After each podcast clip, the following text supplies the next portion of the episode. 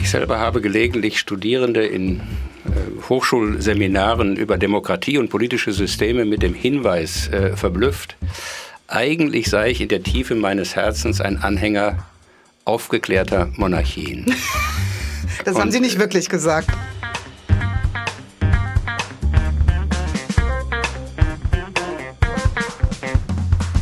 Dein Klimapolitik Mixtape. Unser Vorsitzender Norbert Lammert und Antje Boetius, unsere Fellow im Jahr 2023, diskutieren in dieser Folge über Klimaschutz und Christdemokratie. Meine Gesprächspartnerin heute ist Antje Boetius, eine renommierte und hochdekorierte Wissenschaftlerin, die sich als Biologin gelernte, ausgebildete Biologin insbesondere auf Meeresforschung, Arktisforschung spezialisiert hat, seit Jahren Direktorin des Alfred Wegener Instituts und des Helmholtz Zentrums für Polar- und Meeresforschung. Und in dem jetzt zu Ende gehenden Jahr 2023 Fellow der Konrad-Adenauer-Stiftung, was für diejenigen, die diese Konstruktion nicht ohnehin kennen, Unsere Erwartung bedeutet uns ein Jahr in dem, was wir ohnehin tun, zu beobachten, vielleicht ein bisschen auch zu beaufsichtigen, jedenfalls mit Hinweisen zu bereichern, insbesondere in dem großen Thema, für das Frau Boetius eben eine ganz besondere Kompetenz äh, mitbringt. Und äh, ich würde Sie zu Beginn gerne fragen, wenn mich meine Erinnerung nicht völlig äh, täuscht, haben Sie meine damalige Anfrage, diese ja nirgendwo im Einzelnen ausbuchstabierte Rolle als Fellow der Stiftung zu übernehmen, mit einer Mischung aus Skepsis und Neugier aufgenommen, wobei dann am Ende die Neugier die Skepsis verdrängt hat? Oder was war der Grund für die eine und die andere spontane Orientierung? Wenn wir Biologinnen eingeladen werden zu Expeditionen in unbekannte Tierreiche, dann muss man sich immer fragen, was macht die Expedition mit einem? Bedrohen da irgendwelche Gefahren? Aber meistens entscheidet man sich eben auf den mutigen Schritt ins Unbekannte, weil die Neugierde, wie Sie richtig gesagt haben, größer ist als die Sorge um äh, Dinge, die man nicht möchte. Mich hat besonders interessiert an der Einladung neben der Chance, äh, mit Ihnen sprechen zu können, Zeit zu haben, um über die Welt, Politik, Zukunft, Hoffnung oder das Gegenteil davon zu sprechen, die, wie ich dann festgestellt habe, wirklich internationale Vernetzung der Konrad-Adenauer-Stiftung. Menschen arbeiten auf der ganzen Welt und sehen auch ein bisschen der ganzen Welt. Und dann habe ich mir noch ausgemalt, vielleicht hier und da doch mal einen Impuls geben zu können, dass das Thema Nachhaltigkeit, Klimaschutz, äh, Umwelt, Naturschutz, Ozeane eben keine Gedönsthemen sind, sondern im Zentrum der Gesellschaft und unserer Zukunft stehen. Und ich habe mir irgendwie gewünscht, dass es aus dem Denkraum, dem Think Tank Konrad Adenauer Stiftung dafür auch eine Bekenntnis geben wird. Dieses Bekenntnis ist ja jedenfalls auch in der Nachfrage schon zum Ausdruck gekommen. Aber äh, dahinter steht natürlich auch ein Grundverständnis über das besondere Verhältnis von Wissenschaft und Politik die beide großen Wert auf die Unterschiedlichkeit ihrer jeweiligen Betrachtungs- und Handlungsperspektiven legen, aber bei nüchterner Betrachtung auch beide nicht übersehen und bestreiten können, dass sie in einer vitalen Weise aufeinander angewiesen sind. Die Politik auf wissenschaftliche Erkenntnisse, Befunde, auch Empfehlungen.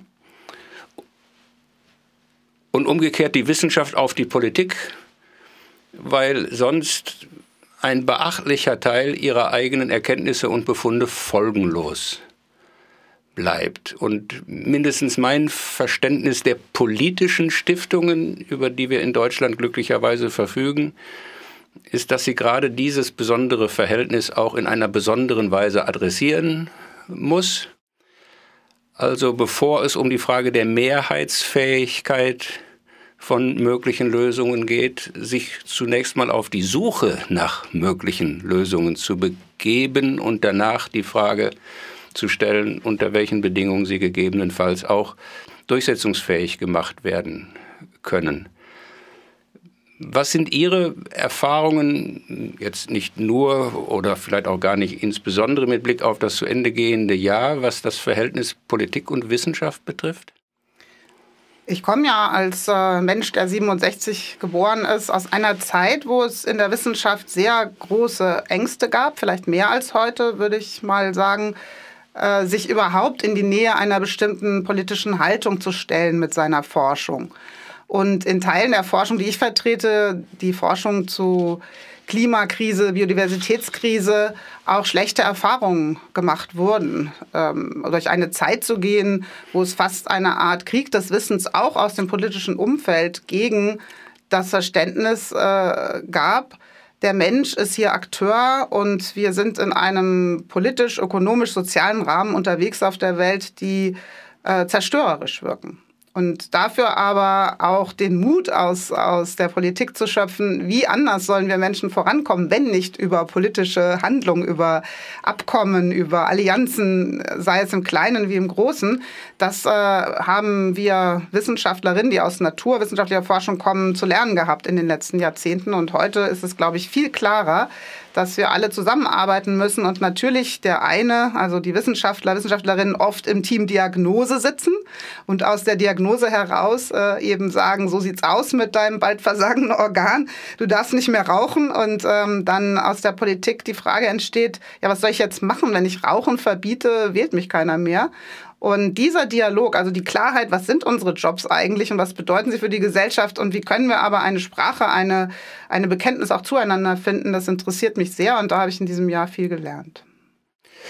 Sie sind ja international besonders äh, gut vernetzt und können deswegen vielleicht auch besser als manche andere die Frage beurteilen, ob es eigentlich in verschiedenen politisch ähnlich organisierten Ländern eine unterschiedliche Kultur des Verhältnisses von Wissenschaft und Politik gibt. Also platter gefragt, äh, kennen Sie Länder, in denen Sie das Übersetzungsproblem zwischen Wissenschaft und Politik in die eine wie die andere Richtung für besser, glücklicher gelöst halten als Deutschland? Oder wo fallen Ihnen da, wenn überhaupt, welche Unterschiede auf?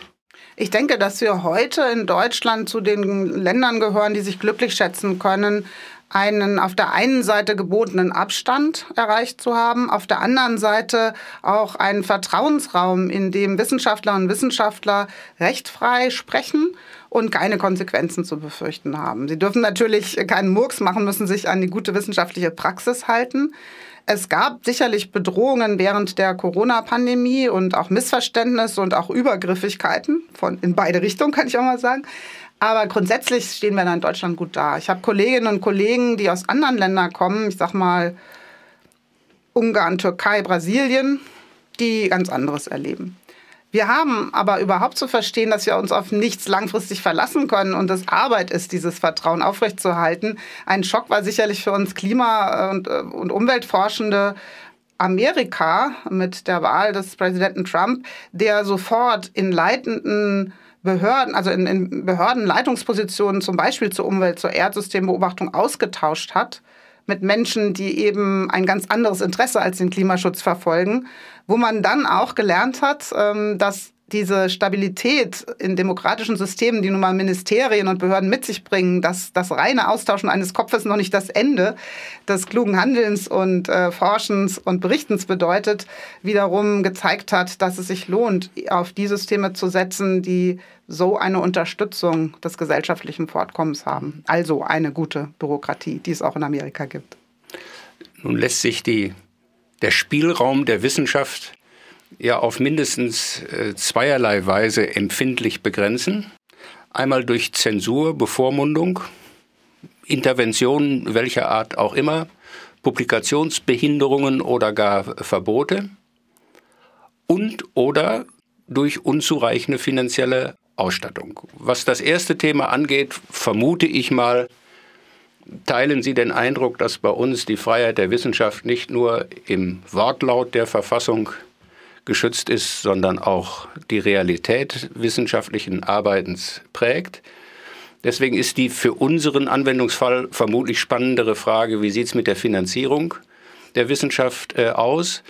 Da fällt ja zunächst mal schon auf den zweiten Blick auf, dass in Deutschland das Wissenschaftssystem in ungleich stärkerem Maße staatlich finanziert ist, mit dem Glanz und Elend, das sich damit verbindet, während es in manchen anderen Ländern ganz überwiegend privatwirtschaftlich durch Unternehmensaktivitäten, durch Stiftungen und Donationen von privaten äh, Interessenten befördert wird.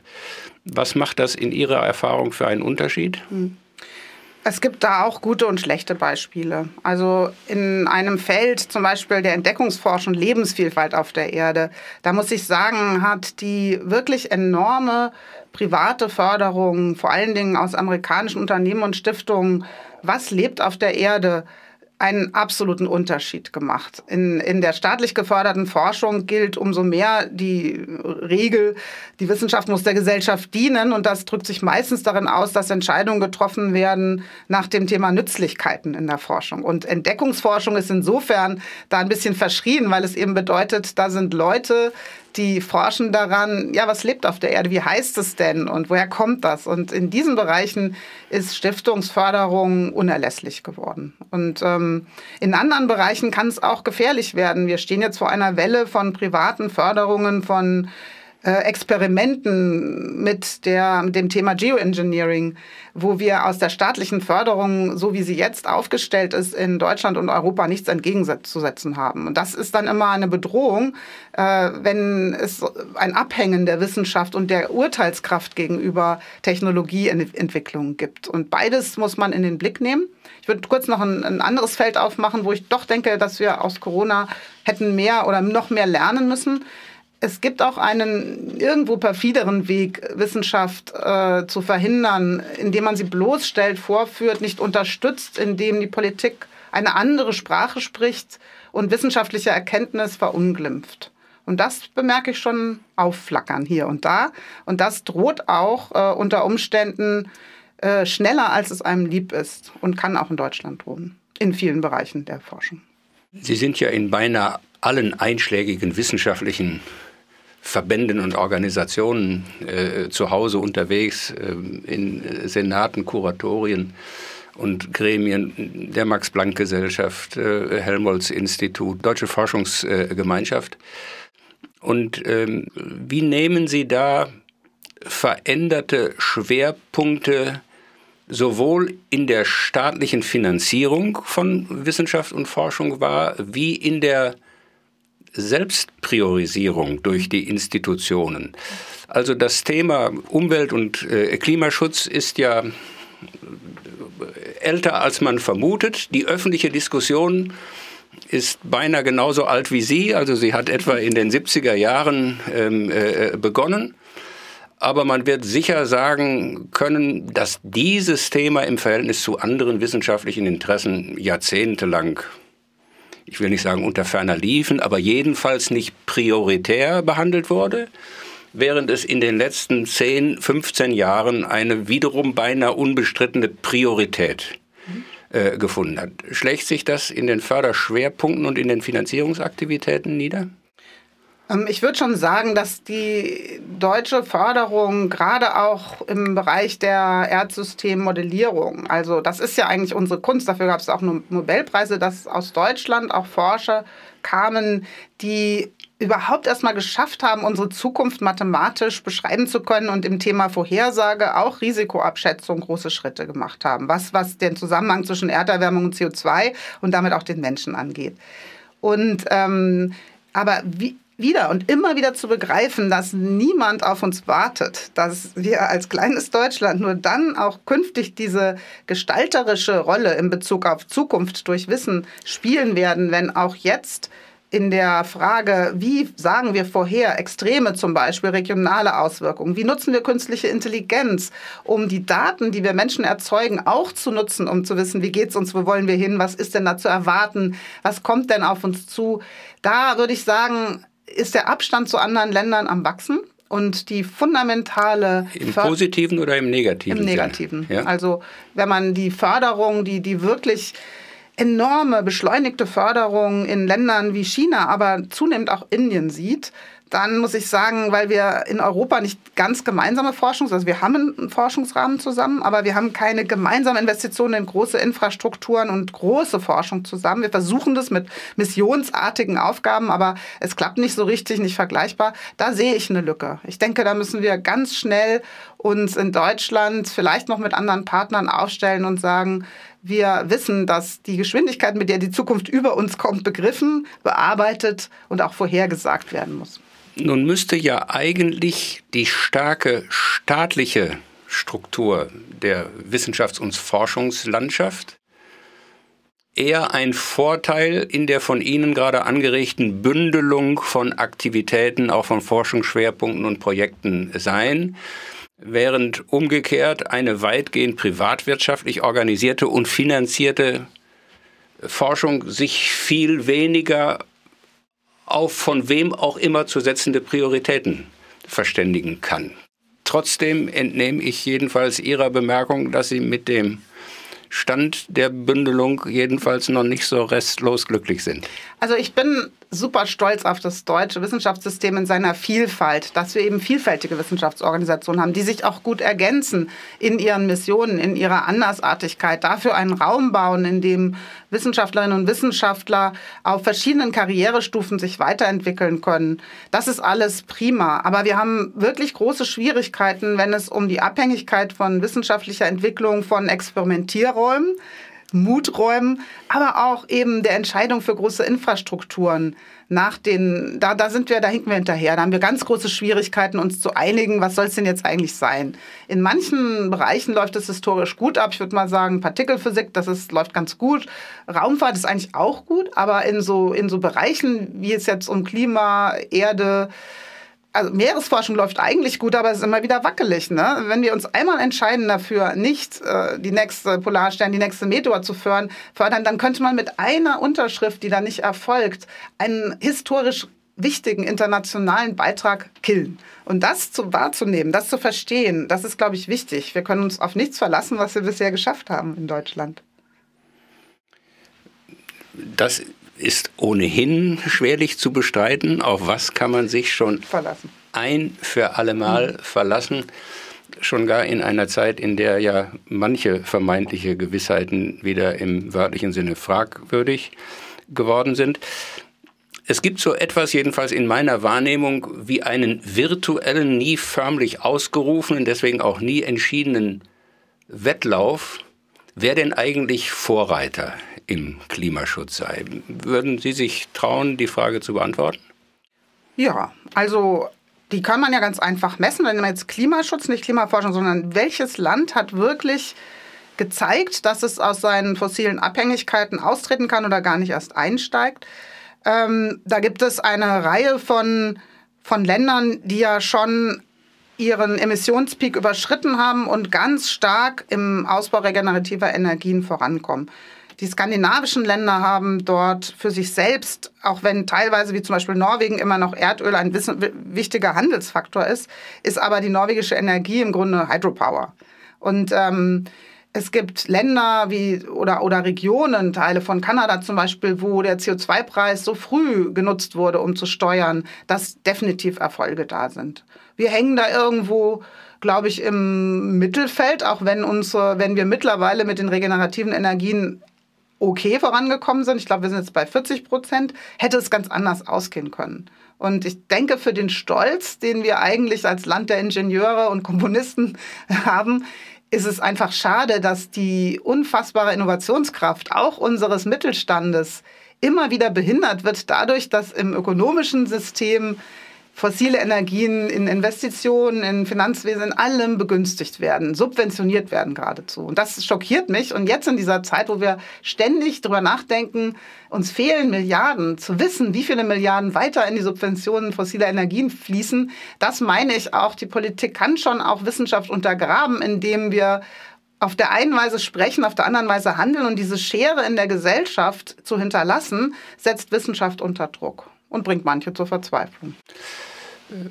ein beinahe unvermeidliches, regelmäßig in diesem Zusammenhang genanntes Schlagwort lautet ja Technologieoffenheit. Wir müssen angesichts der Herausforderungen, vor denen wir stehen, mhm. übrigens nicht nur in diesem Thema, aber bei diesem Thema ganz offensichtlich, äh, ganz gewiss, offen sein für Innovationen, für alternative technologische Verfahren.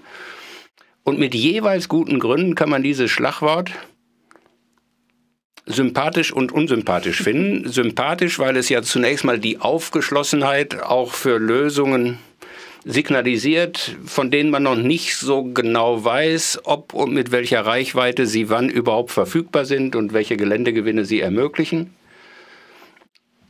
Aber es ist gelegentlich sicher auch eine Ausflucht, sich nicht festlegen zu mhm. wollen mhm. oder zu müssen wären wir doch ganz offenkundig mit Blick auf die von fast niemandem mehr ernsthaft bestrittene Dringlichkeit des Themas Stopp des Klimawandels Festlegung brauchen. Absolut.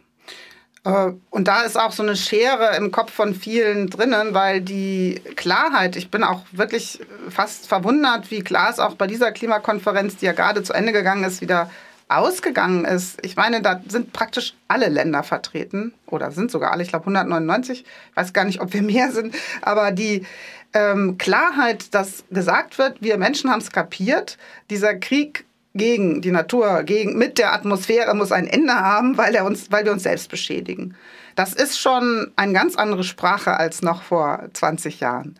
Und dennoch aber auch zu wissen, es reicht immer noch nicht und die Handlungen hinken furchtbar hinterher, hinter den politischen Zielen, das nehme ich doch auch als eine Bedrohung wahr und bin immer erstaunt, wie viele Menschen grundsätzlich deswegen demokratische Systeme anzweifeln mit der Idee, nur weil irgendwo ein König oder ein Diktator sitzt, kann der nun mal eben den Klimaschutz durchdrücken oder das Gegenteil. Und weil wir demokratisch sind und abstimmen müssen und Mehrheiten brauchen, schaffen wir es nicht, in die Zukunft zu kommen. Das wundert mich, aber ich nehme diese Schere, die da aufgeht, wahr und mache mir auch ein bisschen Sorgen um dieses Gefühl, wir kommen nicht voran, obwohl doch eigentlich es immer teurer wird und immer aufwendiger, klimaschützend zu leben. Ich selber habe gelegentlich Studierende in äh, Hochschulseminaren über Demokratie und politische Systeme mit dem Hinweis äh, verblüfft, eigentlich sei ich in der Tiefe meines Herzens ein Anhänger aufgeklärter Monarchien. das und, haben Sie nicht wirklich gesagt. Das habe ich so gesagt, ähm, äh, aber selbstverständlich nicht genau so gemeint, wie es wie ich es gesagt habe. Aber zur Erklärung habe ich, und das, äh, damit nehme ich eben Ihren Hinweis auf, gesagt, der große Vorzug aufgeklärter Monarchien gegenüber parlamentarisch oder auch präsidial organisierten demokratischen Systemen besteht darin, dass man für eine einmal vorhandene, begründete, vielleicht sogar gesicherte Erkenntnis nicht mühsam Mehrheiten organisieren muss, um sie überhaupt zustande kommen zu lassen. Wobei ja nun wiederum die Lebenserfahrung zeigt, dass die Notwendigkeit, Mehrheiten als Voraussetzung für die Legitimation und Durchsetzung einer Lösung, einer Maßnahme zu finden, fast immer nur um den Preis von Kompromissen und damit von Inkonsequenzen erreichbar ist. Und da sind strukturell und ganz prinzipiell betrachtet autoritäre Systeme, um es mal ganz breit zu sagen, demokratischen Systemen äh, überlegen. Und um jetzt äh, Ihren Einwand nochmal aufzugreifen, dass ich das mit der Präferenz für aufgeklärte Monarchien doch nicht ernst gemeint haben könnte, mein später äh, Zusatz ist dann natürlich regelmäßig gewesen, ich könnte mich im Ergebnis deswegen dann doch nicht entschließen, sie demokratischen Systemen vorzuziehen, weil der Blick in die Weltgeschichte zu der ernüchternden Erfahrung führt, dass diese aufgeklärten, autoritären Herrscher so selten vorkommen, dass das Risiko, sich darauf zu verlassen, einfach intolerabel hoch ist. Jetzt mal über diesen System, liebe Zuhörerinnen und Zuhörer. Ja, über diesen systemtheoretischen, etwas luxuriösen Streit hinaus in der Realität der Welt, mit der, in der wir heute leben, und Sie haben gerade von der großen Klimakonferenz äh, gesprochen, gibt es ganz prinzipiell betrachtet demokratische und autoritäre Systeme, quantitativ betrachtet sind sowohl mit Blick auf die Zahl der jeweiligen Systeme und schon gar mit Blick auf die Zahl der dort lebenden Menschen die autoritären Systeme den demokratischen Systemen haushoch überlegen. Sind sie in der Problemlösungskompetenz auch überlegen? Leider nicht. Wenn man diese Themen anschaut, gibt es kaum Beispiele, wo es aus diesem Prinzip des äh, autokratisch, monarchisch, Diktatur, also das kann man nicht alles gleichstellen, da gibt es ja viele Varianten, aber es gibt keinen Beleg dafür, dass das dort schneller vorangegangen wird. Ich äh, habe allerdings vielleicht einen Punkt, den man hervorheben kann, der mir sehr zu denken gegeben hat auf meiner auf meinen vielen Reisen in, die Welt. Bin ich äh, vor kurzem in Polynesien unterwegs gewesen im Pazifik auf den Inseln und konnte auch über Klimaschutz sprechen, weil natürlich diese Inseln in einem riesigen Ozean die ersten Heimaten sind, die fallen, wo die Menschen jetzt schon umziehen müssen, weil der Meeresspiegelanstieg zu schnell geht. Und das tut natürlich weh zu denken, dass wir alle Menschen auf diese Weise vertreiben mit fantastischen Kulturen und großem Wissen zur Navigation und dem guten Leben mit den Riffen. Dort hat ein Chief, ein Häuptling zu mir gesagt, er sähe auch ein Problem, äh, im Demokratischen darin, dass es eben immer um kurzfristige Entscheidungen gibt. Und wenn das Problem langfristiger ist als die Zeit, für die man gewählt wird und in der man als Politiker etwas schaffen kann, sieht er als Chief mit dem Erbe des Chiefseins einfach nur eine Fehlaufstellung in Bezug auf Zeit. Er sagte, dass es Probleme gibt, die wir Menschen tragen müssen und die Kulturen auch schon einmal getragen haben. Die brauchen einen, ein sehr langes, gutes Regieren. Als Chief auf so einer Insel lebte man schon immer gefährlich, hat er mir gesagt. Wenn man vermurkst hat, sein Vertrauen in die Inselbevölkerung, ist man nicht heile davongekommen, wurde mit dem Boot auf den Ozean geschickt. Ähm, man musste also ein guter Führer sein, aber auch ein Langatmiger. Und er, er sagte, und das hat mir auch eine indische Kollegin so ähnlich gesagt, wenn man als Politiker harte Entscheidungen trifft, für langfristige Infrastrukturen und wird aber zwei Jahre später wiedergewählt, wenn die wenn das Wohl aus der Infrastruktur noch nicht über die Bürgerinnen und Bürger gekommen ist, dann lebt man ja immer in der Gefahr, für seine Entscheidungen abgestraft zu werden. Auch wenn sie gut und richtig sind, wenn sich das 20 Jahre später auszahlt, funktioniert das System nicht. Und das fand ich eigentlich eine kluge Idee.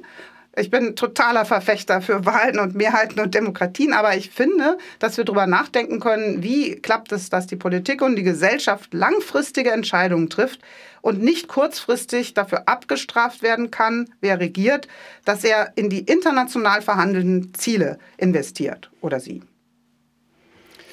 Das ist ein großes Thema, das äh, weit über den Umwelt- und Klimaschutz äh, hinausführt, was im Übrigen ja auch mit der Stabilität beispielsweise von Sozialsystemen, von Sozialversicherungssystemen in modernen Gesellschaften äh, äh zu tun hat, wo auch zwischen der allgemeinen Einsicht notwendiger Stabilisatoren im System auf der einen Seite und der Bereitschaft, Korrekturen zu akzeptieren, die sich aus dieser Einsicht dann ergeben, eine gewaltige Kluft besteht. Und das Risiko für unter Demokratiebedingungen arbeitende Politiker ist in der Tat, dass die absehbare Unpopularität von Veränderungen den notwendigen strukturellen Innovationen im Wege steht, was im Übrigen auch die Frage nach den angemessenen Fristen für Mandate nahelegt, Themen, die wir jetzt heute alle nicht äh, äh vertiefen können. Ich würde Sie aber, weil wir das äh, Thema ja eigentlich nur geschlabbert, aber nicht wirklich äh, äh, behandelt haben, nach Ihrer Einschätzung des Ergebnisses der Weltklimakonferenz fragen.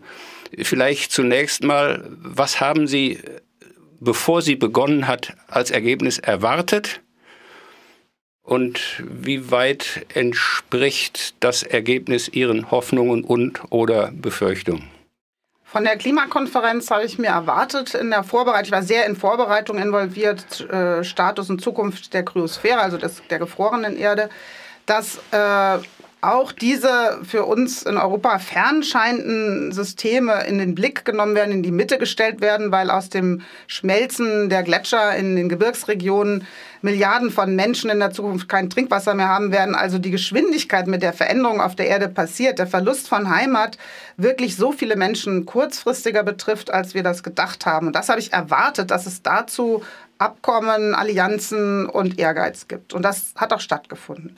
Ich war erstaunt, wie schnell an Tag 1 schon unter der Leitung ähm, des, äh, des Königshauses diese Idee Loss and Damage, also Finanzräume zu schaffen, in denen die Verlierer, die gar nicht die CO2-Fußabdrücke erzeugt haben, aber schon gleich verlieren, unterstützt werden können und auch in Staaten, die selber nicht in Infrastruktur investieren können, wo jeder, wo jeder zehnt, äh, jeder neunte, äh, nee, alle neun Bürger keine Sozialversicherung haben, dass denen geholfen wird, voranzukommen und nicht den gleichen Fehler zu machen, in Abhängigkeit zu geraten. So Dinge haben geklappt. Es haben auch noch mehr Dinge geklappt. Gestern war so ein Zittermoment. Da hieß es, ähm, wir wollen nicht mehr sprechen über den Ausstieg aus allen fossilen Energien. Das war ja das heimliche, glaube ich, größte Ziel, was sich alle gewünscht haben. Eine ganz klare Bekenntnis, Ausstieg aus allen fossilen Energien. Und das hat jetzt so dazwischen geklappt. Das heißt Abkehr, nicht Ausstieg, aber es sind alle drei fossilen Energien angesprochen, auch Gas. Und damit ist ein großer Schritt getan, auch unter den Bedingungen, dass, ich glaube, die Mehrzahl der Anwesenden irgendwie aus Öl- und Gassektoren und Finanzwesen und so weiter Firmen kamen, ist jetzt klar auch dort, wo die Abhängigkeit von Öl und Gas so hoch ist, auch dort wird Abschied genommen von einem Geschäftsmodell, was uns allen die Zukunft versaut. Und deswegen bin ich eher ähm, sicherer, optimistischer rausgekommen, wobei man klar sagen muss, die Konferenzen sind eben dort, da gibt es politische Abkommen, Abschlusserklärungen, Zusicherungen. Die Handlung allerdings entsteht im staatlichen Handeln zu Hause und das muss natürlich erstmal gezeigt werden, ob das alles, was sich vorgenommen worden ist, auch umgesetzt wird. Darf ich eine Gegenfrage stellen? Aber gerne. Wie geht es Ihnen mit Ihrem Grundsatzpapier der CDU in Bezug auf Klima, Nachhaltigkeit und Umwelt? da bin ich mit mir selber noch äh, nicht ähm, äh, vollständig im Klaren, ich will nicht sagen im Reinen. Die ähm, äh, CDU hat ja eine nachweisbare Tradition in der Behandlung dieses Themas und man kann das vorhin in unserem Gespräch mal angedeutete Thema zu welchem Zeitpunkt hat welches Thema eigentlich welche Priorität natürlich auch in der Programmgeschichte der Union äh, gut verfolgen. Schon im ersten Grundsatzprogramm der Union, das allerdings erst vergleichsweise spät, nämlich 30 Jahre nach der Gründung 1978 in äh, Ludwigshafen, beraten und beschlossen wurde, taucht dieses Thema zum ersten Mal in einer vergleichsweise auffälligen demonstrativen Weise äh, auf. Genauso auffällig ist allerdings, dass mit der Partei, die zum ersten Mal einen Umweltminister ins Kabinett berufen äh, äh hat, die interessierte Öffentlichkeit dieses Thema weniger verbindet als mit manchen anderen Themen zeigt auch eine Umfrage von Ihnen, von der Konrad-Adenauer Ja, ja, ja, ja. Mhm. Ähm, was möglicherweise auch damit zu tun hat, dass die Union eine traditionell hohe Kompetenz im Bereich Wirtschaft hat und zu Recht oder zu Unrecht unterstellt wird, wer sich für dieses Thema besonders interessiere, der müsse ja offensichtlich Klima, Umweltfragen nachrangig behandeln. Dabei ist die eigentliche, der eigentliche Intelligenztest für moderne äh, äh, Politik spätestens im 21. Jahrhundert genau das in eine neue Balance zu bringen, was, weil Sie nach Programmtexten gefragt haben, ja in einem ähm, äh, späteren Programm 1994 auch zum ersten Mal durch die noch auffälligere Ergänzung der sozialen Marktwirtschaft durch eine soziale und ökologische Marktwirtschaft ähm, besonders deutlich äh, zum Ausdruck gekommen ist. Aber die Frage stellt sich äh, heute nicht genauso, aber mit einer eher noch höheren Dringlichkeit. Und eine der Fragen, bei denen die Wissenschaft der Politik helfen kann, ihr aber Entscheidungen nicht abnehmen äh, kann, ist die komplizierte Frage zwischen Marktmechanismen auf der einen Seite und Ordnungsrecht auf der anderen Seite. Ich bin jedenfalls persönlich davon überzeugt, dass wir beides brauchen und dass das eine das andere nicht ersetzen kann und verfolge deswegen gelegentlich mit einer Mischung aus Amüsement und Entsetzen die Neigung zu Glaubens kriegen, als müsse man sich tapfer für das eine oder das andere entscheiden. Ja, das stimmt. Dass auch dort diese Spaltung zu spüren ist, es ist aufgefallen in vielen Gesprächen, die ich hier führen durfte. In dem Grundsatzpapier habe ich aber einen unfassbar optimistischen und aktivistischen Satz gefunden. Über den muss ich noch weiter nachdenken. Und zwar steht da drin, es ist uns klar, dass wir 2%, also wir Deutschen, 2% des Schadens verursachen. Damit ist gemeint, äh, uns würden 1% CO2-Emissionen pro Kopf zustehen, der globalen Emissionen. Wir bezogen verursachen auf den zwei. Einwohneranteil an der genau, Weltbevölkerung. Genau, genau, bezogen auf den Einwohneranteil, auf die Köpfe. Wir verursachen aber zwei, richten also 2% des Schadens an. Wenn man es noch historisch macht, haben wir die schon längst aufgebraucht, was uns zuschaut, äh, zusteht. Und dann steht aber drin, das wollen wir nicht mehr, diesen 2% Schaden. Im Gegenteil, wir werden 20% der Lösung sein. 20 Prozent der globalen Emissionen zu lösen. Das ist der absolut aktivistischste Satz in Bezug auf Klimaschutz, den je eine Partei es ist ausgesprochen hat. Und das freut mich doch sehr. Jedenfalls ein Indiz dafür, dass es an Ehrgeiz nicht mangelt. Ob der Ehrgeiz dann am Ende auch zu den gewünschten Ergebnissen führt, das werden wir gemeinsam mit angestrengtem Interesse verfolgen. Vielen Dank für dieses Gespräch und nicht nur für das Gespräch, sondern für ein außergewöhnlich interessantes Jahr, wo wir uns immer mal wieder über diese und ähnliche Fragen aneinander reiben konnten. Vielen Dank für den Mut und die Lust an Politik, den Sie verbreiten.